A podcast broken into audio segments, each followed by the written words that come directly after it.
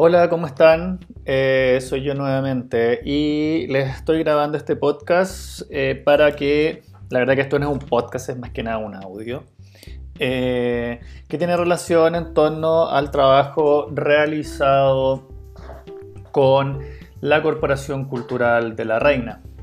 Ese es un proyecto que, en el cual tuve la oportunidad de trabajar en paralelo gracias a una invitación de la agencia Atlas.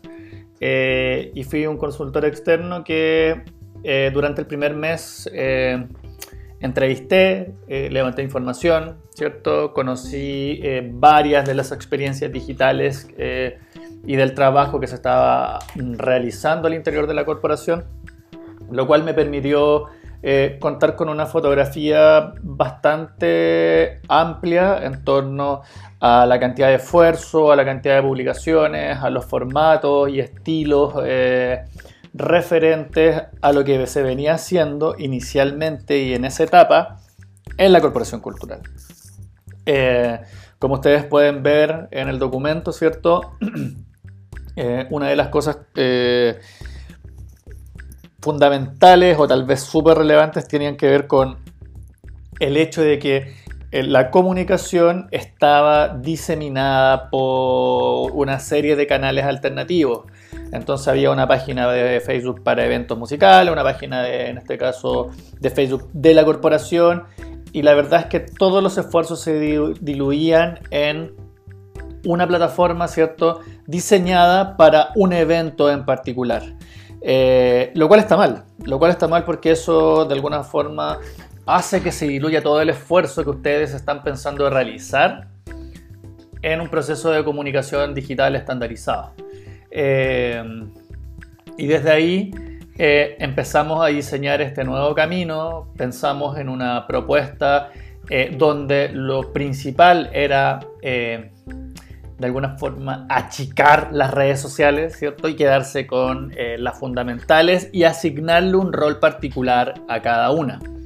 Desde ahí, ¿cierto? Eh, pudimos avanzar. Eh, esto terminó también en un proceso bien interesante donde logramos eh, realizar con ellos cuatro jornadas también de capacitación presencial y así también darle forma a los caminos, ¿cierto? Y las directrices que ellos también estaban buscando para la corporación. Esto ayudó en este caso a este trabajo por etapas, nos ayudó a identificar también a los públicos, ¿cierto? Estas, estas cosillas que hemos ido conversando en el transcurso de eh, el curso, pero tiene que ver también con estructurar un ecosistema, ¿cierto? Eh, y desde ahí, en base también a ciertas referencias, logramos eh, categorizar ¿cierto? Eh, la preponderancia de los contenidos en base a sus talleres, las noticias, las coberturas, ¿cierto? la programación y definimos también ciertos formatos que se pudiesen estructurar y trabajar para cada uno. Tomamos ejemplos, ¿cierto? se les sugieren algunas innovaciones y eh, desde ahí el trabajo se tornó más ordenado. ellos, esto es algo que ya lo vienen implementando desde hace largo rato eh, y funciona. Eh, y por eso también cuando conversamos también en base a lo mismo, o sea, es muy eh, importante definir los roles de las plataformas porque en base a eso vamos a definir también el protagonismo que las plataformas van a tener en torno al ecosistema general que nosotros construimos para que las cosas que estamos pensando funcionen. Entonces, desde ese punto es súper protagónico tener claro cuál es mi ecosistema, cuáles son las plataformas, cuál es la carga de contenido, qué formatos voy a ocupar, cómo voy a conversar, a través de qué plataforma voy a conversar, dependiendo del tipo de audiencia y el tipo de evento. Y desde ahí, ¿cierto? Se construye, se trabaja y se asignan los roles. Eh, si tienen alguna pregunta, por favor, háganla. Eh, pueden contactarse a través de la plataforma, pueden conversar también con el ayudante en cuestión y desde ahí estoy eh, feliz de poder responder, ¿cierto? Sus comentarios, sus dudas o sus consultas.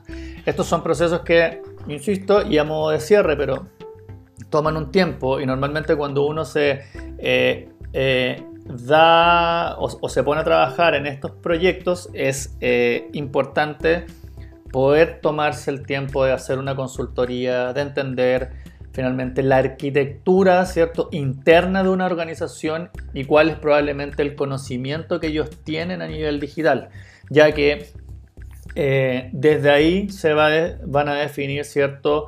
Eh, los caminos en los cuales se, van se va a tener que trabajar y también eso nos da a entender ¿cierto? el nivel de madurez digital que tenemos como para poder pegar un salto ¿cierto? en la comunicación digital o si no en definir que el trabajo que vamos a tener que hacer es gradual. Desde ya eh, les mando un abrazo, que estén muy bien, cuídense y me quedo también muy atento a todas sus dudas, consultas y comentarios.